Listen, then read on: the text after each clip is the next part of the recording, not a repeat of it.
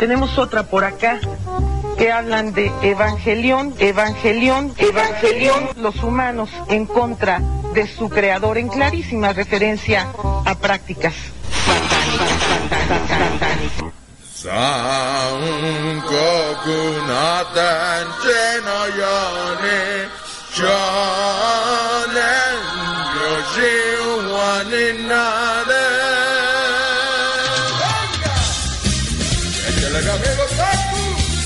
desde Japón hasta Sinaloa.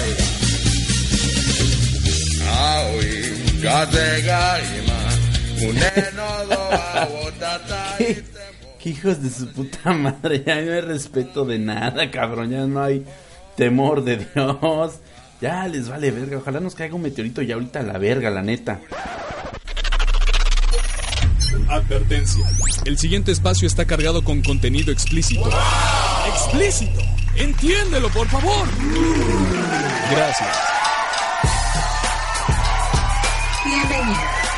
Este será tu espacio del absurdo hasta el fin del mundo. Aquí todo vuelve a tener sentido, porque está pensado para ti. Cine, Anime, serie, manga, rock pero mucho rock. Y una que otra cumbia.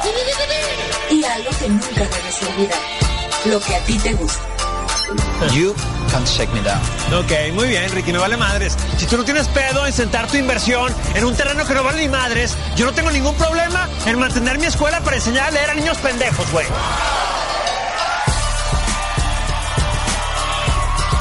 Estás escuchando el Angel aire.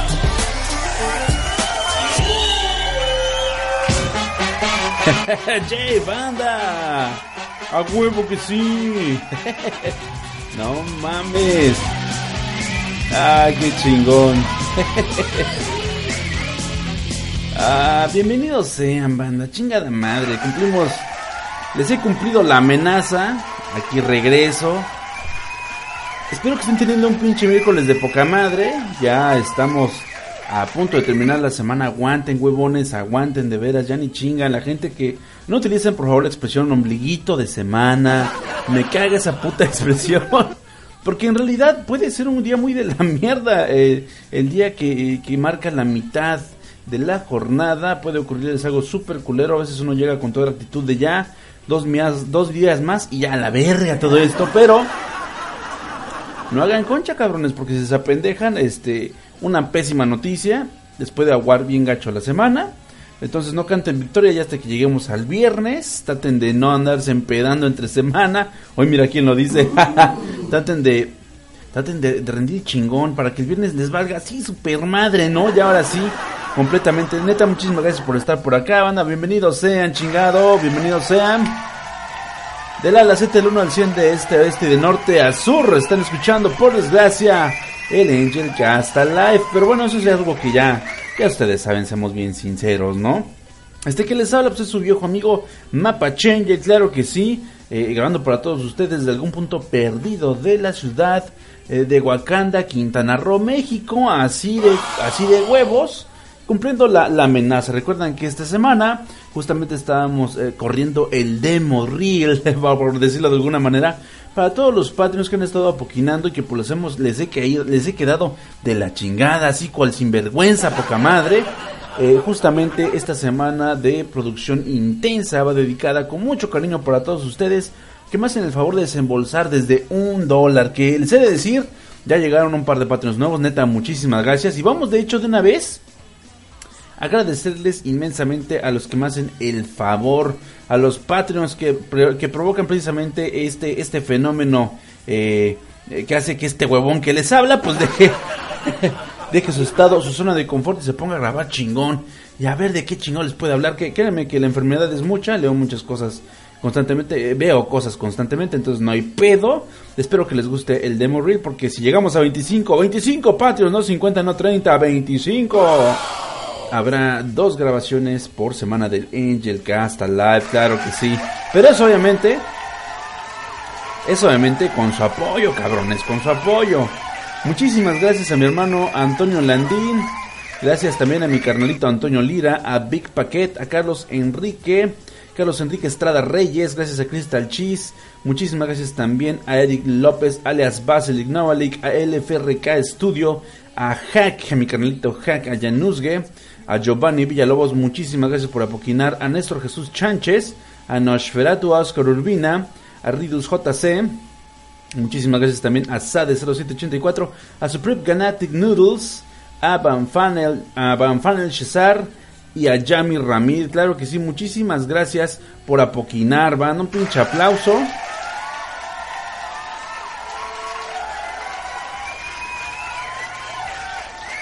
Y justamente los nuevos de la semana fueron Giovanni Villalobos y mi carnalito eh, Julio C. González. Neta, muchísimas, muchísimas gracias por apoquinar. Van a dar un aplauso de nada cuenta para ustedes. Sin ustedes esto no tendría sentido. A ver, súbele esa rolita folk, soy chingona. Ay, a huevo. Ay, soy un pinche mexicano bien ridículo, me cae de la madre. No me gustan las cosas mexicanas, pero ¿qué tal las cosas de corsarios? Esta poca madre. Ay, güey. Pero bueno, eh. Neta, muchísimas gracias por apoquinar. Eh, gracias también a la gente que ha estado comentando en las grabaciones. No se la creen que vaya a haber tres podcasts esta semana, pero bueno, ya lo saben. Simplemente apóyenme con la meta. Creo que está bastante considerable, está bastante decente. Y sirve que puedo, este, quizás de ahí escalar algo más. Quién sabe, ¿no? Eh, realmente la- la- el límite es el cielo. Y créanme que me puedo exigir todavía un poquito más, cabrones. Entonces, esperamos que les guste este desmadre y que me puedan apoyar. Ya lo saben, en Patreon, patreon.com, diagonal Angel Studio. Van a encontrar de todos la liga ahí donde se encuentra en este podcast. En YouTube, en iBox, en Spotify. eh, incluso en iTunes van a encontrar lo que es el link para lo que accedan a la página de Patreon. Neta, muchísimas gracias a la gente que está apoyando y que está compartiendo estas grabaciones este espacio del absurdo, neta, un chingo de gracias. Y vámonos rápidamente al mame, al bonito mame, banda, que no puede faltar. Y es que, pues, este... Ay, güey, una de las traductoras, porque hay obviamente muchas traductoras en el mundo eh, que se encargan de llevar esta obra de culto, de culto absoluto, cabrones, al mundo. Una de las traductoras de Evangelion le, le dice a los fans que se dejen de mamadas, se dejen de mamadas y aprendan japonés. Así es, pareciera que pues, el drama alrededor de la traducción de Negenesis Evangelion no se va a detener en un muy buen rato. Pues una persona que trabajó en la adaptación del guion de la serie al inglés hace varios años se tomó el tiempo para hablar desde su posición sobre este tema. Eh, nada más eh, para recapitular, pues ya lo saben, Netflix añadió su biblioteca en la gran serie, una de las series más importantes de la historia del animanga, que es Genesis Evangelion, y pues bueno, eh, ha habido un redoblaje del título y pues el redoblaje ha dejado eh, mucho que desear, ¿no? Eh, justamente cuando la banda se estuvo rompiendo la mitad, es ahí donde aparece la señorita Amanda Wynn, quien en su momento trabajó en la traducción y adaptación de la serie original de Gainax a finales de los 90. Durante años, por no decir décadas, recibió e incluso reproches por parte de muchos usuarios quienes se quejan de la calidad de la localización de la serie, de la tropicalización de los términos, de la adaptación en sí, tal vez con el hartazgo acumulado y la controversia que gira alrededor de la traducción de Negenesis Evangelion actualmente, Amanda Wynn Lee se expresó de un modo antisonante y reclamó a los fans que tanto se quejaban. En inglés les dijo por 20 años, he escuchado a, a- por 20 pinches años, porque hay que decirlo con todas sus letras, por 20 pinches años he escuchado a los fanboys eh, quejarse cuales perras de que me tomé muchas libertades con la traducción de Evangelion. Ahora hay un giro, un giro nuevo, finalmente se ha, se ha adaptado de nueva cuenta la traducción y pues se sigue molestando de que, de que es muy literal, de que está muy a lo güey, aprendan japonés y mejor traduzcan su propia versión. Ese es el comentario, ese es el comentario chingón de nuestra querida Amanda Win Lee. Y pues yo la entiendo, la verdad este tiene mucho sentido lo que dice. A final de cuentas, en los 90 hubo muchos pedos con la traducción. Y es que bueno, Amanda eh, pues llama tajantemente a los fans a que estudian el idioma mejor, se de mamadas, tal como lo haría el mismísimo Corealan, ¿no?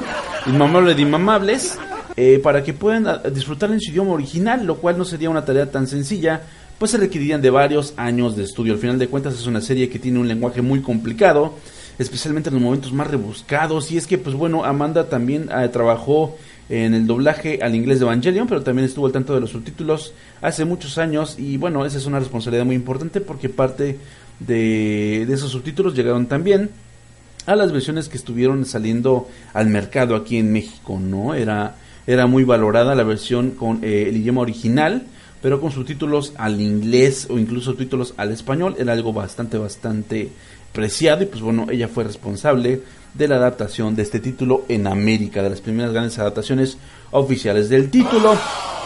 Si es un pedo, la verdad yo lo sé que si es un pedo. Eh, si es complicado de repente decir a la banda que pues aprendan el idioma completo si no les parecen las traducciones.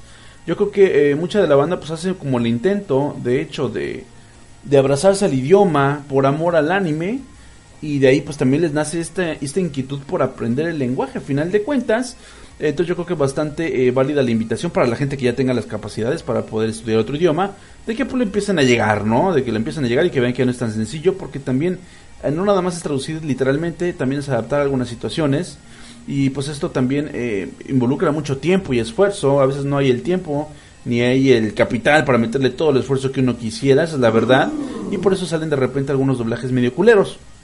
Hay que decirlo con todas sus letras, también es algo que, que ella no está viendo, pero pues bueno, lo vivió hace 20 años, hace 23, 24 años, y de nuevo regresa pues el, e, este, este whiplash de, de odio en contra de las traducciones. Es bien complicado traducir, y pues bueno, eh, ya muchos incluso eh, editoriales de manga en México se han, se han dado de topes de repente con algunas traducciones, ¿no? De repente incluso cuando estaba en sus años dorados el mundo beat, eh, agarraban traducciones directo de las series, de los mangas que adaptaban, que traían, perdón, al mercado. Entonces, por ejemplo, la, la, el manga de Fly está, no está bien traducido, está prácticamente calcado de la serie. En lugar de haber hecho una traducción, una adaptación del material original, lo que hicieron fue estar copiando los diálogos tal cuales vienen en la serie doblada al español. Ay, güey, no es mame, eso me lo contó mi querida amiga Adalisa Zárate, que anduvo ahí muy inmiscuida en el mundo del doblaje. También ella ella tuvo mucho que ver en, el doblaje de varias series de antaño, sobre todo Sailor Moon. Eh, por ahí voy a, voy a buscar los podcasts en los cuales nos cuenta sus anécdotas. De hecho, creo que fueron programas conjuntos con Los Inmamables o con Ensalada de Otakus. Y ella nos contaba justamente esas adaptaciones que hacía, sobre todo algunos poderes de la Sailor Scout, que pues eran un pedo traducirlos, la verdad, pero ella le echó coco y le echó sobre todo sentido común y lógica para que no se escuchara tan de la verga. Entonces, pues bueno, vamos a checar eso. Y en otras cosas, banda, pues a mucho, mucha gente le ha, le ha hecho mucha simpatía a lo que ha sido este eh, mi mame acerca de la licencia de paternidad, la licencia de paternidad, un bonito concepto que me saqué del calzón, como muchas cosas que ustedes escuchan aquí, eh, pero que de hecho pues está basado en algo que viene en una película, una película muy bonita que les recomiendo que se llama Idiocracy. No, hombre, una chulada, la verdad. Eh, en esta película se nos cuenta la vida de Joe Bowers, interpretado por Luke Wilson, un oficial del ejército de los Estados Unidos, seleccionado por sus superiores debido a que es el hombre más ordinario de las, de, las filas del ejército, y una prostituta llamada Rita, interpretada por Maya Rudolph, eh, son puestos en un experimento militar ultra secreto para demostrar la viabilidad de hibernar soldados durante tiempos de paz. Sin embargo, antes de que transcurriera un año, tiempo en que debían ser descongelados. En realidad, la base militar es clausurada y su jefe científico puesto en arresto debido a un escándalo de prostitución. El experimento es olvidado por completo, la base militar es demolida y ambos protagonistas son descongelados de manera accidental unos 500 años después. Eh, de esta manera, en el año 2505 eh, eh, se encuentran con un mundo completamente distópico en el que la selección natural ya no favorece a los seres más inteligentes, debido a que se reproducen más aquellos con poca sabiduría y pues bueno, eh, si les hace eh, eh, si les hace clic a algo de esta película, chequenla mejor. y pues esto ha resultado que lo logramos, ¿no? Toda la, humanidad es muy idiota, es ignorante, retrasada, ególatra, de modo que Joe, siendo el personaje más este más promedio del año 2000, este, del año 2006, suponiendo que viene justamente de la misma línea temporal en la que se lanzó la película, pues se convierte en el hombre más inteligente del planeta.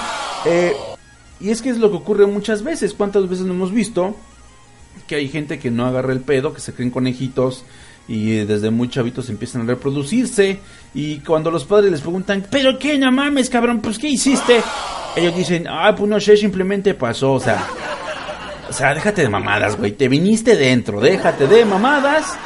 te gustó el calambre y pues bueno, la señorita, la señorita te dio viada y pues ya la dejaste embarazada, valió verga. ¿Qué edad tienes? 16, 17 años. Bueno, ya se sabe en esa historia, ¿no? La verdad, es una historia que hemos escuchado por mucho, mucho tiempo. ¿Qué ocurre? Bueno, los padres obviamente no tienen la formación, no tienen siquiera un trabajo estable cuando comienzan a ser padres. Sigue ocurriendo, a pesar de que estamos en el 2019, esto sigue ocurriendo en demasía, sobre todo pues eh, en países donde está muy marcada la división de clases, sobre todo por poner de ejemplo obviamente México, se pone muy cabrón el desmadre porque pues este eh, sigue sigue creciendo gente muy joven y siguen teniendo pues este ejemplo de sus padres de que se embarazaron muy jóvenes y empiezan a repetir los patrones de una manera de una manera inevitable, ¿no? Seamos bien sinceros. Y justamente pues esta película hace un poco hincapié en que esto va a ser una cadenita de sucesos y al final de cuentas eh, la gente va a salir cada vez menos, cada vez menos preparada y al final de cuentas no va a importar nada porque todos van a estar al mismo nivel de mediocridad, cosa que también ha ocurrido en México en recientes estudios eh, acerca de lo que es el desempeño eh, estudiantil de la población, pues eh, ha caído en ha caído en cuenta las organizaciones que deberían estar haciendo haciendo cargo de este pedo que pues en realidad el coeficiente intelectual mexicano sigue en picada y que son cada vez más escasos los casos de éxito de éxito eh, colegial, por decirlo de alguna manera, en los cuales la gente se supera y puede eh, adaptarse al medio profesional. De hecho, pues bueno, ser profesionista en las familias, en las familias mexicanas es un gran logro entre la familia, ¿no? Em, ustedes no me dejarán mentir, algunos de, de ustedes que son mis eh, mis este contemporáneos, personas de la misma edad, pues se darán cuenta que en su familia había mucha gente de oficios, ¿no? Estaba muy cabrón ese pedo. Había gente que pues era albañil y iba chingón de albañil, había gente que era eh, que era ebanista, y iba de poca madre de ebanista, ah, y pues así, ¿no? Muchos este, oficios que eran bastante útiles para la sociedad. Ahorita todo el mundo quiere ser DJ, cabrón, y quiere cobrar cinco mil baros la hora y únicamente llegar y poner su USB con unas mezclas medio hechas y, fusionadas ahí con Adobe Audition, yo por ejemplo, y cobrar la millonada en Playa del Carmen, porque sí, así pasó en realidad. Entonces, pues bueno, justamente esto se debe a que pues no hay un no hay un control, porque pues no es posible, somos animalitos biológicos, eh, el control biológico no está permitido, ya estamos hablando de otro tipo de distopía muy cabrona, pero imagínense el hecho de que hubiera una, una manera de licenciarte como padre, ¿no? Que para poder reactivar, activarte tu sistema reproductivo, tus capacidades reproductivas, tuvieras que pasar un test muy cabrón de vida, de aptitudes psicológico, social y económico para saber pues eh, si eres capaz, si eres digno de traer vida al mundo. E, esa idea me gustó mucho, durante mucho tiempo estoy escribiendo mamadas al respecto, algunas no cuajaron, otras pues no están saliendo a la luz sino hasta el momento. Y es que imagínense, el primer eh, punto para ser padre eh, oficial, un padre autorizado sería que fueras mayor de edad, cabrón. O sea, nada de que de que no mames, pues ya ya tengo ya tengo pelos en las verijas y ya valió madre. No, no, no, o sea, tienes que tener 18 años. ¿Y esto por qué? Porque ya a esa edad ya te pueden obligar a ser una persona productiva. Actualmente pues conocemos mucho el caso de abuelitos que se transforman en los nuevos padres de los nietos, ¿no? Porque pues los huevones de los padres se pusieron a coger muy jóvenes eh, el abuelo pues tuvo un oficio, eh, tuvo un sustento muy estable para su casa y pues de alguna manera puede seguirle ayudando a sus hijos porque al final de cuentas los nietos son la felicidad del hogar, hay que ser bien sinceros, ¿no? Eh, y pues bueno, esto da hincapié a que de repente el chamaco, el nuevo padre irresponsable, hijo de su pinche madre, pues también se pueda hacer concha en una zona de total y absoluto y asqueroso confort y pues a final de cuentas sabe que es apoyado por sus padres. Eso antes no ocurría, banda, eso antes era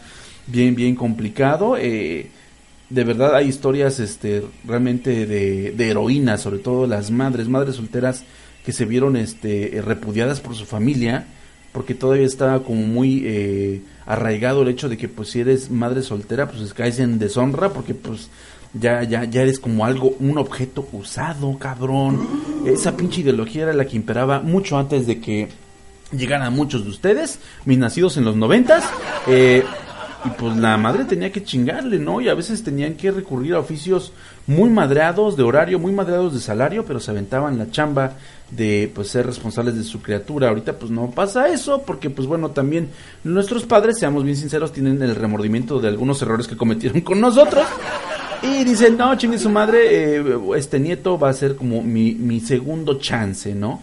de ser padre del año. De hecho, mucha gente por ahí eh, se queja mucho, sobre todo Franco Escamilla tiene, tiene ese punto en algunos de sus monólogos en los cuales este eh, menciona que sus hijos adoran a, a, su abuela, que es su madre, pero que dice Franco, no, y es que no la conocieron, nos traía punta de chingadazos, ¿no? Ya a ustedes les tocó cansada la jefa, ya, ya viene muy de buenas, ya viene con ganas de ser la abuela del año y pues a los niños ya no los pendejea, ya los deja comer eh, chingaderas, porque pues a final de cuentas no son, no son suyos propiamente, y al final de cuentas también sienten esta revancha de la vida, esta segunda oportunidad de ser a todísima madre para ser recordados con mucho cariño. Esa es la verdad, de repente cuando estamos viejos nos da miedo la muerte y queremos que nos recuerden con mucho cariño, ¿no? Seamos bien sinceros, dejémonos de mamadas. Eh, pues bueno, ser mayores de 18 años, tener un trabajo estable. Ese sería otro de los puntos para que te pudieran dar justamente tu licencia de padre. Y es un trabajo con contrato. Ahorita es bien complicado, pero bueno, esto, este tipo de licenciamiento también obligaría al gobierno a que algunas empresas dejaran de utilizar este tipo de, de atajos legales, ¿no? Para cortar algunas de sus obligaciones y estarte eh, renovando el contrato eh, cada tres meses, ¿no? Como ocurre mucho en lugares aquí como Wakanda, que pues la gente la gente de la zona hotelera, los grandes cabezas de la zona hotelera, pues les encanta andar eh, explotando la gente, sinceramente, les vale verga, sabe que la gente está ávida, está urgida de trabajo y pues simplemente los están reciclando cada tres meses. Entonces, cada tres meses les dan su tajadita, te vas a la chingada y órale cabrón, regresas a los tres meses, al, siguiente mes si tú quieres y volvemos a comenzar la relación laboral. Eh, pero es una relación laboral intermitente, no generas antigüedad y eso también te da en la madre porque no generas pues un crédito eh, habitacional como pudiera ser una hipoteca del Infonavit que bueno también son una trampa mortal pero eso hablaremos después eh, entonces, pues bueno, eh, estaría muy cabrón, pero también necesitarías tener un trabajo estable, eh, con un contrato de planta, eso también sería importante. Eh, obviamente, estar, estar casado no sería de a huevo, eso sería un gran, un gran, este, un gran punto dentro de lo que es la licencia para ser padre. Está muy chingón que haya una familia, ¿no? Que, alguien más te pueda asistir, realmente crear un bebé es una madriza. Pero bueno, también hay gente que, es muy bien acomodada, que planeó muy bien a su bebé o de alguna manera tiene un chingo de lana. Y lo que hace es contratarse una lana, ¿no? No sé si ustedes han visto, sobre todo esto se ve mucho en los Costcos, cabrón. En el Costco, en el Sams, de repente llegan, llegan parejas muy jóvenes con bebés muy bonitos y una nana que se encarga de ellos, porque pues seamos bien sinceros, la señora es muy joven y está hecha, no, una nalga de señora, muy guapa, el cabrón no tiene ojeras, el cabrón se ve bien comido, se ve blanco, si no es que transparente. A la que ves muy jodida, pues, pero muy feliz, es a la nana, sinceramente. Pero bueno, ese es como que, ese es como eh, el ideal, ¿no? Lo chido de la licencia de, para ser padre es que puedas solventar eh, una, unas manos extra, porque en realidad con un, con un bebé nunca estén de más un par de manos comprometidas, cabrones, no, no anden reclutando güeyes para que sean los padres de sus bendiciones, no sean pendejas. Eh, hay que este, tener mucho cuidado, recuerden que muchos de los abusos a menores se, se llevan a cabo por familiares o gente que vive bajo el mismo techo que los menores de edad. Tengan muchísimo cuidado con eso. Por eso sé que está bien cabrón. Sé que a veces que hay gente que está muy desesperada. Yo incluso llegué a tener algunas suegras que pues eran las madres solteras y andaban levantando cada madre que se encontraban con tal de que les pudieran ayudar económicamente a, sacar adelante a sus bendiciones, ¿no? Y, y la verdad eh, vi situaciones horribles que no le deseo a nadie, cabrón, a nadie de verdad, porque además los que más sufren al final cuentas son las criaturas, ¿no? Las cicatrices, los traumas y pues las conductas, los problemas conductuales se los llevan ellos al final de cuentas. Tengan mucho, mucho cuidado en ese aspecto. Entonces, pues bueno, y si se lo pueden aventar solos, solos entre comillas, realmente nadie cría un bebé solo. Eh, a lo mejor tienes este ayuda de tus papás, también tenemos que ver pues la edad de tus padres, porque no está chido que les eh, que ellos ya vivieron, ellos ya criaron y ya de alguna manera son libres. Eh, y de repente llegues de, ah, mamá, papá, ¿qué creen? Les traigo su nieto, qué huevos, ¿no? Digo, les digo, hay abuelos bien buen pedo, pero hay otros abuelos que dicen, cabrón, este, ya lo que quiero es que te salgas de la casa. Ah, que es otra de otro de los temas para la licencia de paternidad. No puedes estar viviendo con tus papás, déjate de mamadas, ¿no? Es un punto muy fuerte. Eh, aquí en México estamos muy arraigados al hogar. Conozco mucha gente que jamás se salió de su casa eh, gente que jamás eh, quiso dejar de vivir con sus papás, porque en parte se sentían más seguros allí. Eh, en otra parte los empezó a ver envejecer y dijo, no, no puedo irme porque qué va a ser de ellos. En realidad los señores se saben cuidar perfectamente, cabrones. Y nos hicieron crecer a muchos de nosotros huevones, berijones, que nos vale madre la vida. Ellos se pueden cuidar, ¿no? Entonces, muchos, un gran regalo que les puedes hacer a tus papás, si no los vas a comprar un coche del año, si no los vas a llevar de crucero, déjalos vivir a gusto, hijo de la chingada, pues ya. Ya te criaron, güey, ya te limpiaron tus cacas, este, ya te mandaron a la escuela, se desvivieron para pagarte tus pinches útiles que estuviste perdiendo constantemente. Ya déjalos descansar, cabrón. Yo a mi casa me fui de los, a los 20 años. Eh, yo dije, no, pues este, está chido el pedo con mis padres, pero yo creo que eh, estaban existiendo ya muchos problemas en mi casa, hay que ser bien sinceros, y yo creo que eh, parte de la solución fue también que cada quien tomara rumbo de su vida, tomara el control de su vida y pudiera hacer algo por sí mismo, porque mis padres llegaron a un punto en que ya no nos podían eh, apoyar más y pues tenemos que salir a buscar el pan y pues bueno, las oportunidades no siempre se dan ahí, ahí en el hogar, a veces se dan muy lejos, pero hay que tomarlas porque al final de cuentas eso es parte de lo que forma nuestro camino de vida, banda. Entonces, no sean cabrones, este ya tienen que estar eh, fuera de sus casas si es que quieren tener hijos y vamos a ver si pasan el examen de paternidad. Obviamente habría unas pruebas psicométricas, psicológicas muy cabronas. Hay gente que es muy distraída, eh, muy distraída a nivel mortal, quiero decir.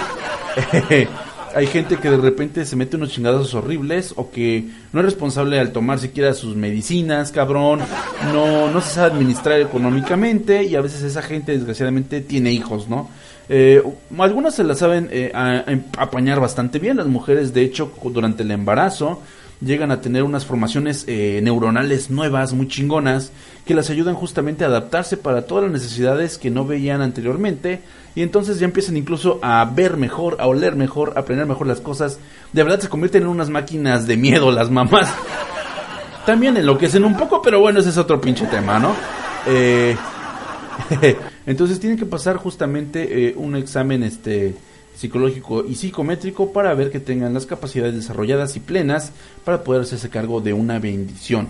Hay mucha gente que incluso no está al tanto de los hijos de una manera preocupante. A veces no saben ni dónde están dentro de su propia casa porque son muy distraídos o porque les vale madre. Y también la empatía es un aspecto bien importante de la personalidad que no puede quedar de lado, ¿no? Mucha gente de repente eh, tiene mucha empatía por el bebé. Hay mucho, hay mucha gente actualmente que ha sido criada por papás muy jóvenes que dicen es que mi papá es mi mejor amigo. Cuidado ahí. Si tú sales con esa mamada en un examen, este, yo creo que sí sería cosa de, analizarte muy bien y poner muy en tela de juicio qué tan buen padre serías al final de cuentas, porque tus papás son tus papás, tu papá no puede ser tu mejor amigo, entonces desde ahí estamos en un pedo.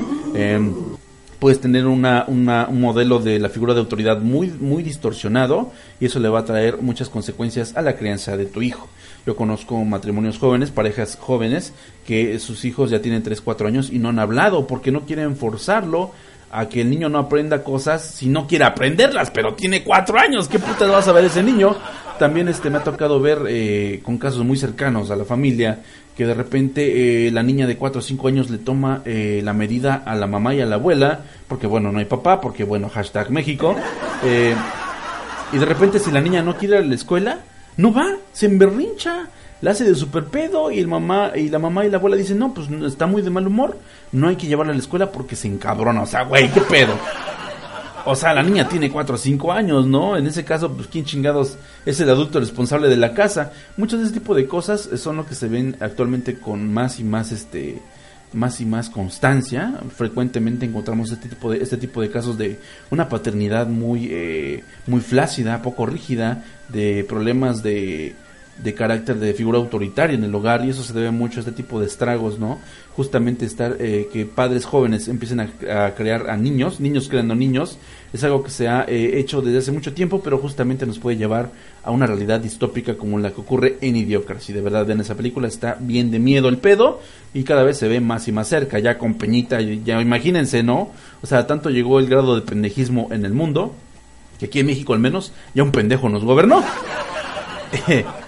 Y hay otro que no está pendejo, está senil, pero es un tipo diferente de pendejes. Así está el pedo, banda. Eh, ¿Qué otra cosa? Bueno, ya no podríamos, nos podríamos clavar en asuntos como los gustos musicales, como la afición a la cultura, eh, como tus conocimientos de matemáticas, cabrón. Esto sí, esto sí causa ámpula, cabrón. Porque en realidad, híjole, cuando llega a la escuela un niño, te das cuenta que también te fue en la vida, cabrón, en realidad. Cuando puedes ayudarle a tu hijo con las tareas de, de del jardín de niños, chingón. Cuando le puedes ayudar con sus tareas de la primaria, va chingón. Cuando puedes ayudarle, actualmente, cuando un padre puede ayudarle a sus hijos con sus tareas de la secundaria, ese padre va un paso adelante del resto de los cabrones, ¿eh? Cuando el hijo llega a la preparatoria y el padre le puede seguir ayudando con las tareas a su hijo, eso, ese padre es padre del año, cabrón. De hecho, si hay alguno de ustedes que lo haga perfectamente, un aplauso desde aquí, como diablos no, del Angel Cast Live, de su viejo amigo el Mapache. Mis respetos. Yo cuando entré a la prepa, ya mis padres no me pudieron ayudar con nada de lo que me decían en la escuela. bueno, que estaba cabrón, no había todavía el internet tanto como la hay ahorita. Yo imagino que muchos de ustedes ya tienen acceso a la información de una manera brutal y preocupante, yo diría más preocupante que otra cosa. Eh, pero sí, en mi momento, cuando no estaba tan generalizado el, uso del internet, no mames, que mi padre y mi madre me ayudaran con una duda que yo tenía de algún tema de la preparatoria, era algo complicado. Y entonces me di cuenta de que pues ya necesitábamos eh, independizarnos completamente, ¿no? Y empezar a buscar respuestas en otros lados. Entonces, este, sí está bien cabrón, banda. Ah, hay que tener una formación, hay que tener una formación muy íntegra para ser padre.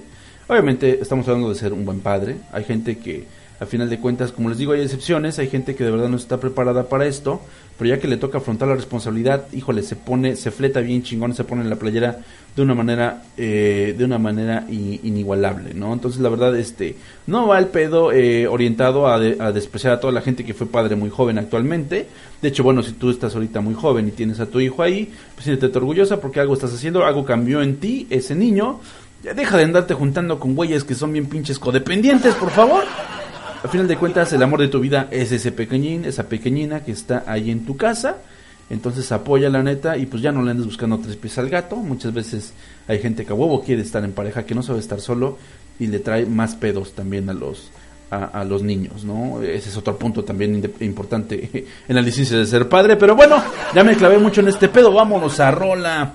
Vámonos a Rola, vámonos a esta con esta chulada de The Hypes, este estreno que lleva por título Good Samaritan, así que no se despeguen, banda. En más regresamos con más mame, la pornstar de la semana aquí en el Angel Cast Alive. Acompáñenlo con leche. Música Angel Cast Alive. Nosotros somos la familia QDP. Estamos integrados por ¿Qué demonios? La vida de una familia ñoña ¡Qué chingados! ñoñerías de la vida de adulto. ¡Qué demonios! Anécdotas de chicas. Highway to Hell.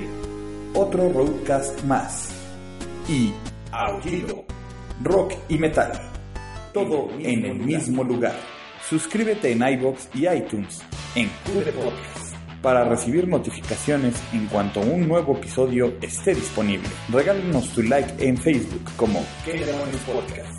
Síguenos en Twitter como arroba podcast o por correo a gmail. Escúchanos en vivo todos los viernes a las 11.30 en mixler.com diagonal ADN-network. El código geek y palurdo que nos hace diferentes. ¿Qué demonios? Más un podcast, una familia.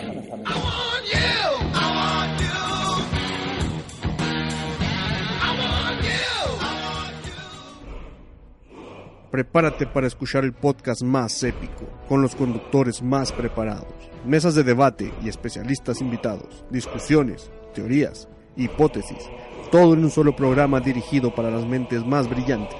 Una explosión de conocimiento directo a tus oídos. Oye, ¿qué pasó? Es que el promo siempre va a ser para Nerds with a Mouth. Ah, no, pues así está más fácil.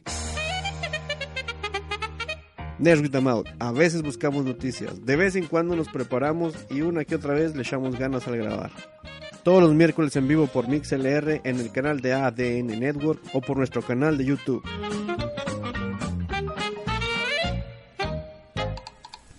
Ay, lo siento, regresamos. Estás escuchando el Angel Cast Live.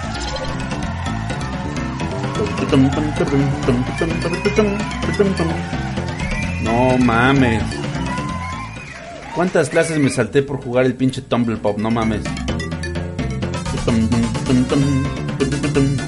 No, ¿cuántos chanclazos no me gané por andar jugando esta mierda? ¿Qué onda, banda? Regresamos aquí con el mame de esta nueva emisión, emisión extraordinaria del Angel Cast Live. Gracias por estar aguantando esta tomada de pelo, la verdad.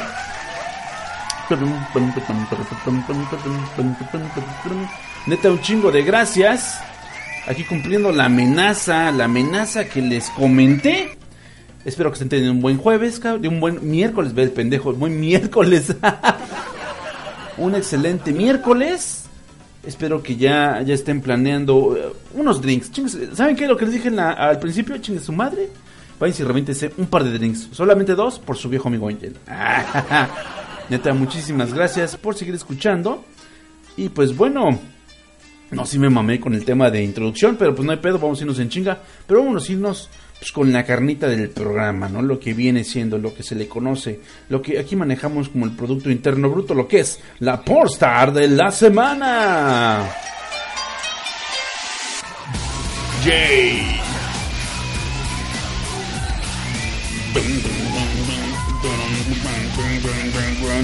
La Porstar. No mames. Ay, qué cosa tan chingona. Y así es, banda, como llegamos a la sección canónica del Angel Cast Live. Y es que, bueno, justamente ya lo he explicado muchas veces, pero si ustedes son nuevos, porque pues nunca está de más, eh, recuerden que esta sección, la Pornstar de la semana, es un momento en el cual enaltecemos una de las facetas más cabronas y empoderadoras de la mujer, que pues, es, pues obviamente viene siendo ser estrella porno, porque no cualquiera, banda, no cualquiera, ¿eh? La verdad, aguantar esos trotes está bien cabrón. Debería ser, eh, bueno, de hecho, es una profesión de alto riesgo junto con los stunts de las películas de acción. Porque también reciben un chingo de garrotazos. Y la hermosa mujer que engalana esta sección está en esta ocasión es la mismísima Lauren Phillips. Un aplauso, por favor. Lauren Phillips, a quien por alguna pinche razón me la quieren vender como si fuera MILF, pero güey, apenas tiene 31 años, no se pasen de salchicha. La hermosa Phillips nació en diciembre del 87 allá en la ciudad de Atlantic City, ubicada en el condado de Atlantic, obviamente en el estado estadounidense de New Jersey, en una familia de ascencia alemana, irlandesa, inglesa, escocesa y holandesa. O sea, no fue un pinche caldo de cultivo chingón del que únicamente podía salir algo muy hermoso, muy vistoso, como la misma Loren es. Eh, a ella sí le valió madre, ella utiliza su nombre de pila al parecer. Eh, no se nos ha eh, no se nos ha comprobado, pero tampoco se nos ha probado una prueba en contra, así que yo supongo que es su nombre original. Ella es estudiante de la Universidad Rogers, donde obtuvo su título en danza, danza artística interpretativa. Fúmate eso. Y sí, ella también baila por las que ya no pueden, ¿eh? ¿Y de qué manera, hermano? ¿De qué manera? Eh, eh, y bueno, pues justamente antes de dedicarse a la pornografía fue niñera y profesora de baile particular. Eh, así que bueno, si ustedes queriditas, queriditas damitas de repente ven que el papá quiere ir a llevar a la niña a sus clases, o al niño, porque no, chingue su madre, a sus clases de baile interpretativo con mucho ahínco, eh, ay, cuidado porque le pueden estar masajeando la próstata bien chingón. Debutó como actriz pornográfica en el 2013 a los 26 años rodando sus primeras escenas con el estudio Reality Kings. De hecho, son una maravilla esas pinches escenas, la verdad, la verdad. Bueno, más, eh, eh, en la película Monster Cures, porque todavía había un interés eh, muy, muy clavado de las productoras de porno en internet de querer hacer películas. También ha trabajado para otras productoras como Evil Angel, Hustler, Wicked Pictures. No, bueno, ustedes añadan en la que quieran, ahí ha estado porque impone bastante. No es la mujer más alta, pero como es muy delgada, o sea, mide, mide 1,78, o sea, es del vuelo de del Alan y del mío, aunque el Alan dice, no, güey, yo mido 2 metros 10, estás bien pinche loco, cabrón. Pesa apenas 58 kilos, muy bien repartidos, estratégicamente repartidos. Y además le encanta pintarse el cabello de, de rojo, tiene una piel así lechosa, blanca como la chingada, entonces es un verdadero placer estarla viendo a cuadro, ¿no? En el 2016 tanto ella como la actriz pornográfica Alison Tyler grabaron su primera escena de sexo interracial en la película Lex Breast Fest, junto con, ya saben, el arroz de todos los moles, bueno, el arrozote, de, bueno, no, la canelota de todos los moles, el mismísimo Lexington Steel. En el 2017 recibió sus primeras nominaciones en el círculo en el circuito internacional de premios, dos en los ABN como mejor escena de sexo en grupo y pues también eh, por su escena de Ginger Orgy, que es justamente donde se catapultó a la fama como la ardiente pelirrojita artificial que es. Que no hay pedo, ¿eh? Ya se quedó comprobado de que el color rojo en el cabello le va bien a cualquier tono de piel. Apunten eso. Y pues se ve de poquísima madre, ¿no? Eh, posteriormente, en el 2018 recibió otra nominación por los X-Bees a mejor escena de sexo en película tabú por I Love My Mom's Big Teeth. Porque a alguien se le hizo muy cagado sobre maquillarla así muy chingón y sí se ve un poquito más avanzada de edad. Además, por el tamaño que tiene, pues pueden ponerle un güey chaparrito como al niño polla. Eh, que miren, ahora que lo estamos mencionando, ojalá que haya un video con ellos, cabrón. Estaría de super huevos. Y pues bueno, eh, desde ese momento fue coronada como una MILF, una MILF artificial, porque les digo, está bastante bien, tiene todo perfectamente en su lugar. Entonces no sé por qué chingados me la están clasificando de MILF. Y es una chulada de mujer, una chulada de mujer. De hecho, por ahí también hay una escena lésbica que se avienta con una chaparrita que se ve como un llaverito a su, a su, a su lado. Déjeme ver cómo se llama. Eh, Lauren Phillips. Ahorita les digo cómo se llama. Esta chaparrita en trona. Ah, y aquí está. Tiene una escena con la chiquitita Alisa Machiser. No se preocupen, todos van a encontrar el nombre y a lo mejor un aporte por ahí extra en lo que es el pack. El pack para Patreons, ya saben, a poquines desde un dólar al mes, cabrones. Para que tengan acceso al soundtrack del podcast, a la lista de canciones, wink wink, para que tengan acceso al contenido eh, eh, didáctico de la pornstar de la semana y por qué no una edición especial de este podcast en HD en alta definición para sus mismísimos oídos, chingada madre, ¿cómo no? Es una chulada, van a ver eh, algunas de las obras magistrales de la hermosa Lauren Phillips para que pues no, no quede en duda su reputación y su hermoso lugar aquí en la sección de la pornstar de la semana. Ella fue Lauren Phillips, claro que sí.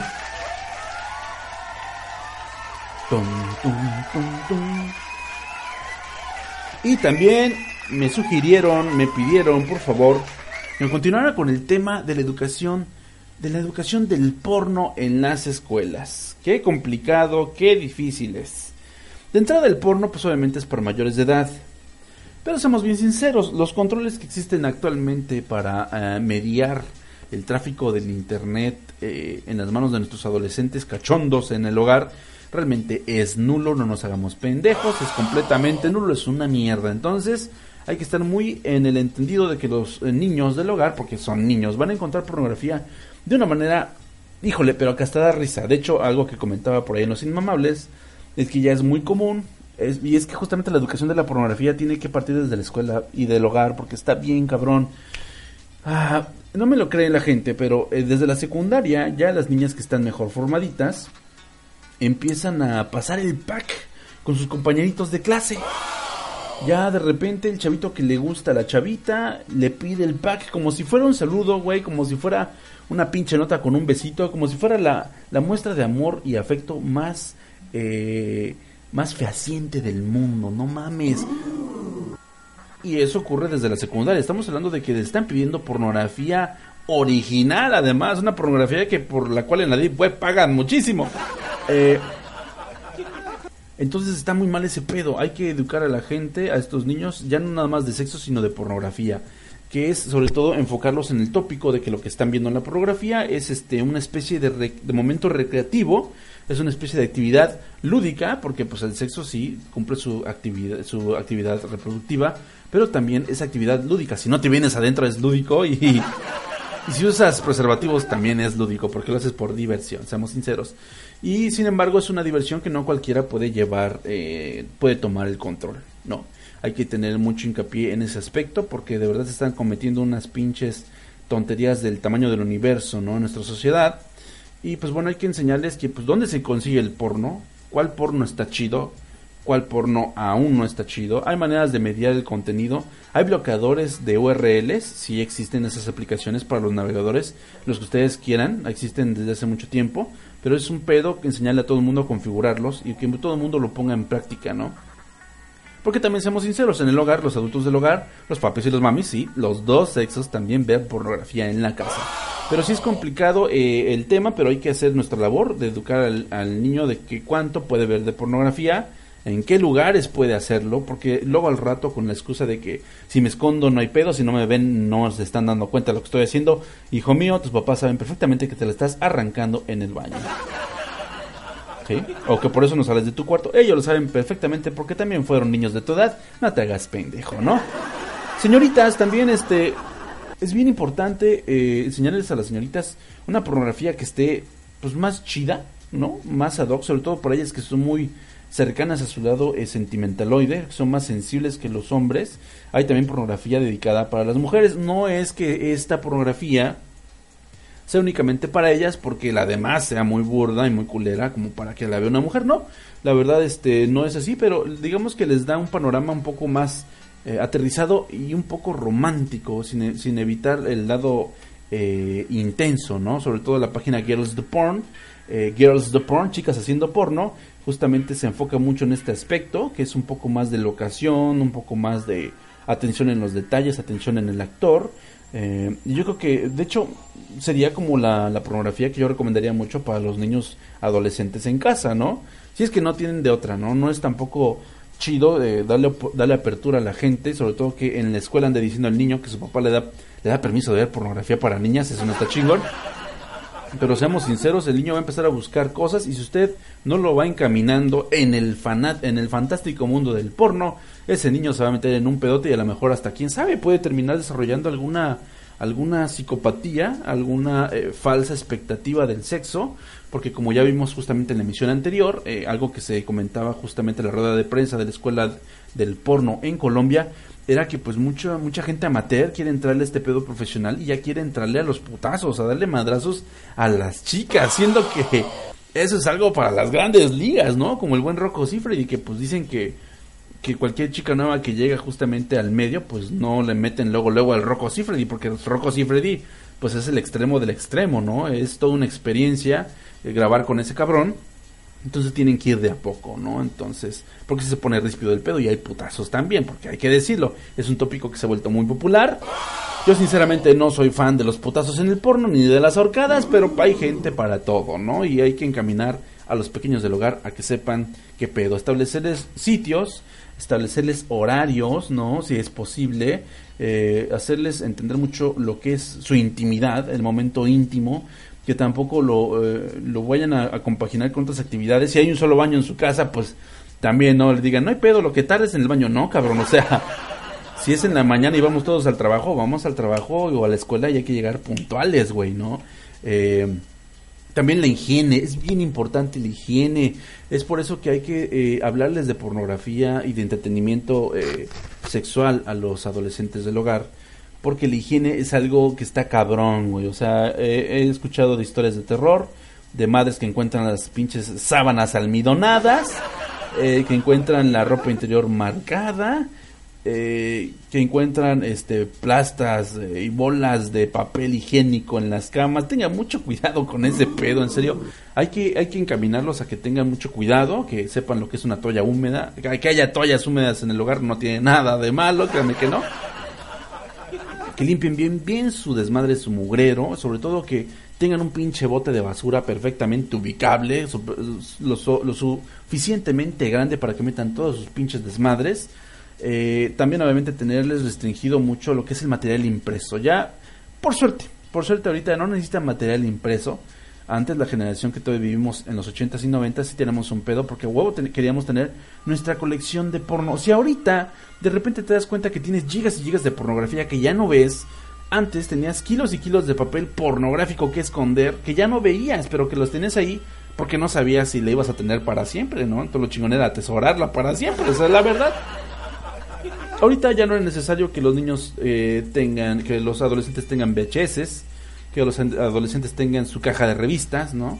Ya no es necesario nada de eso, eh, entonces, este, si hay que eh, procurarles que no tengan nada, nada físico, porque sí está muy cabrón ya ese pedo. Más adelante, hay una anécdota muy, muy fuerte en internet, estuve buscando la fuente, todavía no la encuentro, pero de un adolescente al que le regalaron su, su tenga. Ubican lo que es la, la tenga, es una flashlight. ¿Saben lo que es una flashlight? No me digan que no saben. Qué pedo, cabrones. La flashlight es este tubito.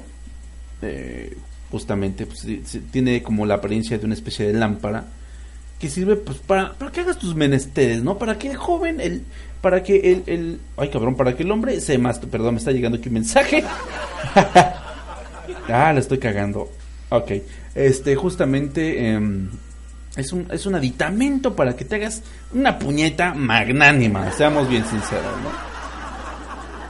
Y pues bueno, una historia como un poco eh, de vergüenza de parte de un adolescente, porque además el pendejo compartió que uno de sus progenitores, no dijo si su padre o su madre, le regalaron una flashlight. Y el pendejo, pues, no entendió que era algo personal, que no tenía que estarlo compartiendo con internet, ¿verdad? Y pues bueno, todo el mundo le dijo que era, un, que era un perfecto imbécil, que muchos hubieran dado lo que fuera por tener un juguete de esos, porque no son fáciles de conseguir, son de importación la mayoría, y los lugares donde los tienen los dan bien pinches caros, me han dicho.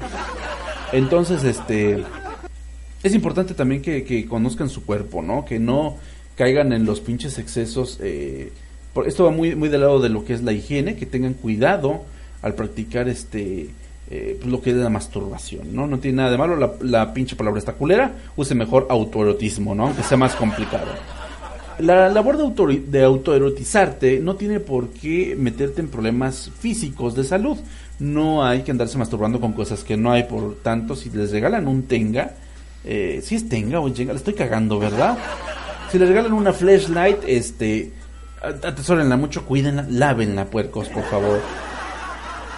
Señoritas, igual no tiene nada de malo que se toquen, que se conozcan. Es bien importante que lo hagan porque, bueno, me ha tocado andar con chicas que se, que pues, sí se han sabido autoerotizar y les gusta ese pedo y la hemos pasado muy, muy bien. Entonces, eso les ayuda mucho para que sepan ustedes qué les gusta, qué no les gusta, con qué intensidad les gusta, dónde sí, dónde no. eh, hay que ser bien, eh, bien prácticos y conocerse un chingo, la verdad, en este mundo para poder disfrutar de la vida. Entonces una parte muy importante es justamente eh, la de propiciarles unas prácticas sanas de autoerotismo, porque de otra manera van a estarse lastimando, van a estarse provocando infecciones y eso es lo que menos quieren en realidad. Entonces muchas de estas materias, muchos de estos puntos son los que yo sugiero mucho para lo que es la educación del porno en las escuelas. Es bien complicado, eh, actualmente en México sobre todo, pues somos parte de una eh, idiosincrasia, de una sociedad muy machista, muy mediocre, eh, de mentalidad en cuanto al sexo, entonces estoy hablando ya de una formación a muchos años luz de lo que pudiera ser la realidad mexicana. Creo que ningún país, ni siquiera del primer mundo, se han molestado en pensar, en poner estos temas sobre la mesa.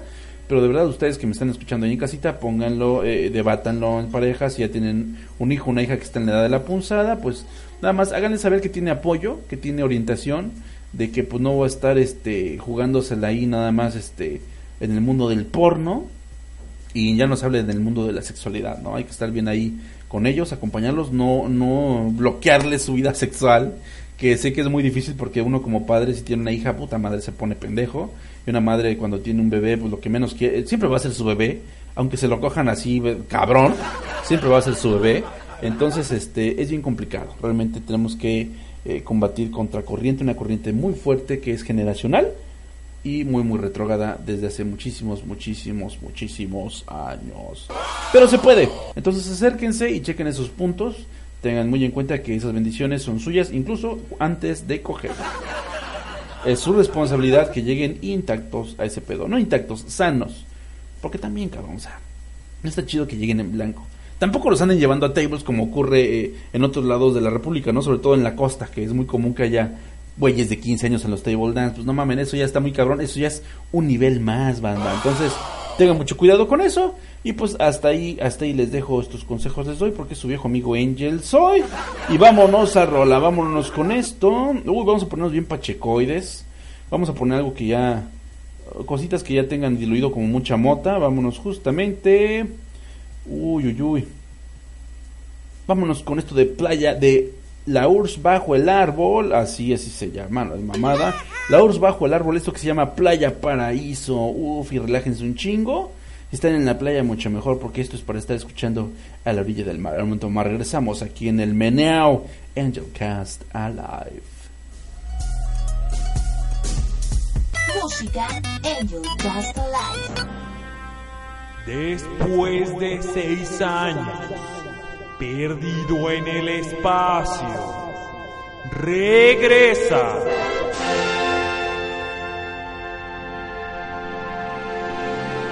El podcast de Sci-Fi y Rock. Con todo lo que te interesa del universo de la ciencia ficción, solo por ADN Network. ¡Cosmonaut!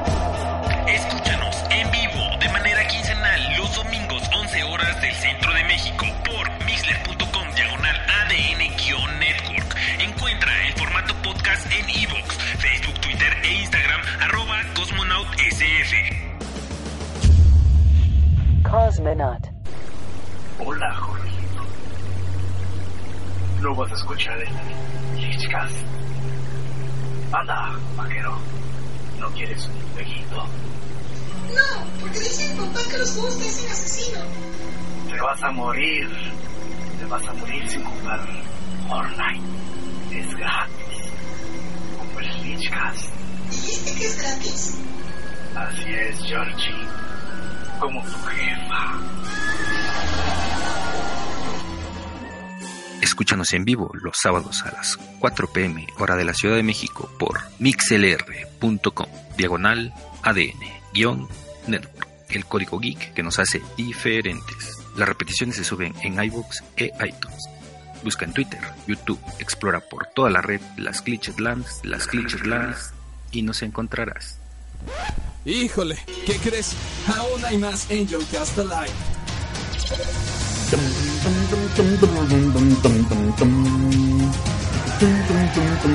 No mames, qué chingón.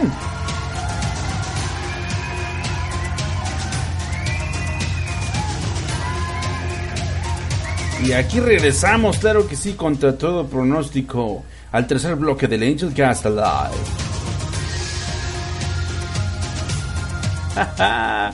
no mames, ni yo me la creo estar subiendo dos mames en una semana, qué pedo.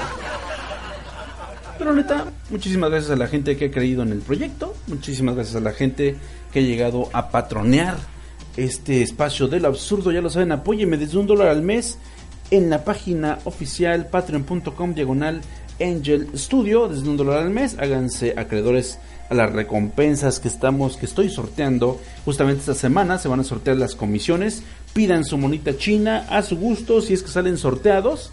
Hay sorteos de comisiones blanco y negro, todas digitales, y comisiones a color. Justamente esta semana se realiza el sorteo y también voy a ver los pendientes. Creo que por ahí tengo un pendiente con un gran carnal voy a checar justamente eso, que he estado en todo, he estado en nada y ha sido un pinche desmadre, la mera verdad, banda, pero quiero quedar bien con ustedes, porque ustedes se lo merecen. Y pues bueno, voy a, meter, voy a meterle contraste aquí, chingón. justamente este intro de, de, Mortal Kombat está que ni mandado a hacer para pues, lo que viene siendo eh, el rant, un rant muy tiernosito, ya lo saben, su hijo amigo y él pues es un furrazo asqueroso, es un furrazo de cepa y hay una de hay una serie eh, hay un personaje una franquicia que me encanta y esa es nada más nada menos que la de Rilakuma oye adoro Rilakuma un aplauso Rilakuma